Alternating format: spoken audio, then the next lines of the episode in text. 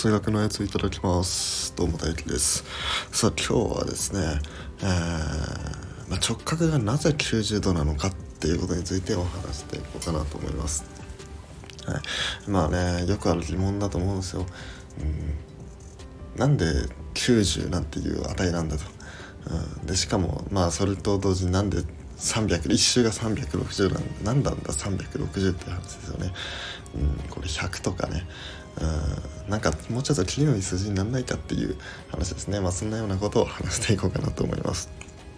はい、それじゃあまずですね、まあ、直角がなぜ90度なのかっていう話なんですけど、まあ、これって、えー、っとなぜ1周が360度なのかっていうのと、まあ、同じ話ですよね。うん、直角を4回、えー、つまり1周すると360度うん。1周するわけなんで360度ですね。なんで1周が360度なのかっていうのと、まあ、同じことを言ってるわけです、まあ、これに答えることができればまあそれを4分割したものだから直角はそれを4分割したものだからっていうことで、まあ、説明がつくわけですね。うん、で、まあ、なんで360度になってるかっていうと、まあ、これはあの1年が何日あるかっていうところですね。うん、まあ今だと365日っていう365なんですけど昔昔の人は大体360日くらいだよねって区切ってたんですよ。うんだから、えー、1周が360度っていう風になってて、うん、まあ言うたら天文学をねあの参考にしたっていう話ですよね。まあこういう天文学を参考にしたっていう値はよくありますよね。うん、でこの360っていうのはまあ1日が、まあ、太陽の周りを一周する間につまり公転1回公転する太陽の周りを公転する間に地球が何回自転するかっていうのがこれがまあ大体360回だったっていう話なわけです。うん、でこれを由来まあこういう天文学的な数字を由来にしてるやつはまあ大体60進数になってるんですね。うん、例えばえー、っと1年って12ヶ月じゃないですか。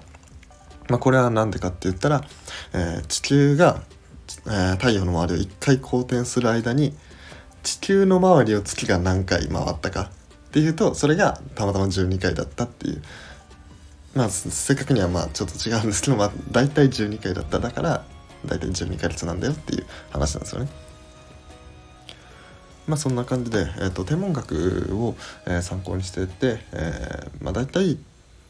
大体その太陽の周期、まあ、太陽が、まあ、大体360日くらいで同じところに戻ってくる、まあ、同じように見えるっていう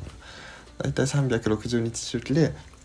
うん、動いてるように見えるから、えー、一周が360度になったんじゃないかっていうふうに、えー、思います。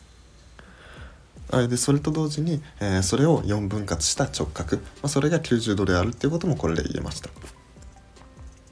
で最初の疑問に戻るんですけどじゃあなんで100度じゃダメなのかっていう話なんですよね。別に100度でもいいんですよ。うん、あなたが、えーと、90度直角を100度として一周を400度としますっていうふうにそれで議論を進めても全然問題ないです。全然それでもあのちゃんとした議論はできます。別に360一周が360度ある必要なんて一個もないんでただただ1年が大体360日くらいだよねっていう話から360度になったわけなんで別に360である必要は全くないんですよ。だから直角は100度で1周は400度ですとっていうふうに言ってもいいし直角が25度で1周が100度ですみたいな切りのいい数字にしたって全然いいんですよ。それで議論してもちゃんとしたあの正しい答えは出ますと。だけど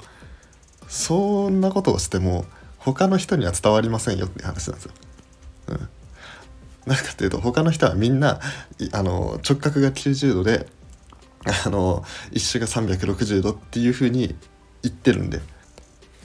みんなは直角90度だけど俺は直角100度で議論しましたじゃあこの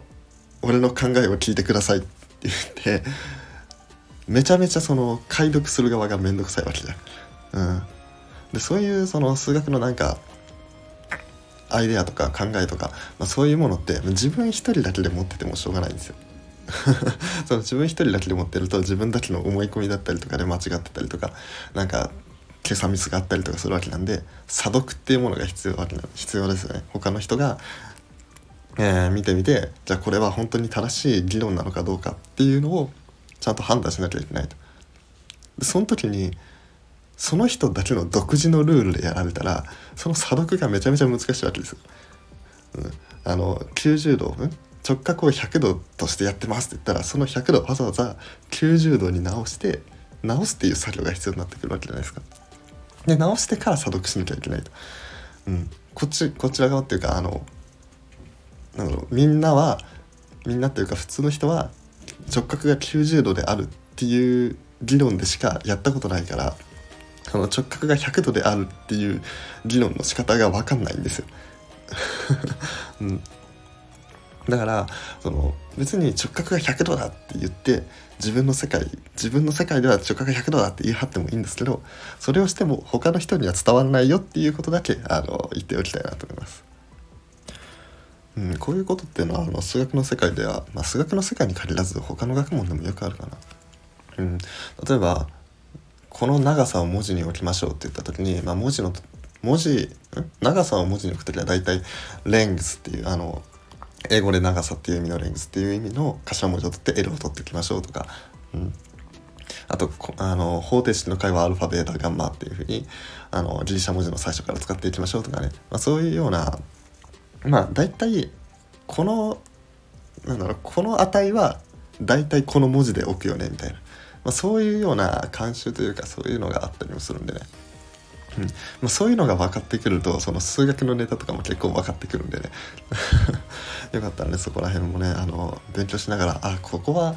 これだからこう使うんだとかねあの点 P とかね点 P は何で P なのかっていうとあのポイントだから P なんでポイントの頭文字で P だったりとかねそういうのがね分かってくるとねそのまあなんでその文字になってるのかとか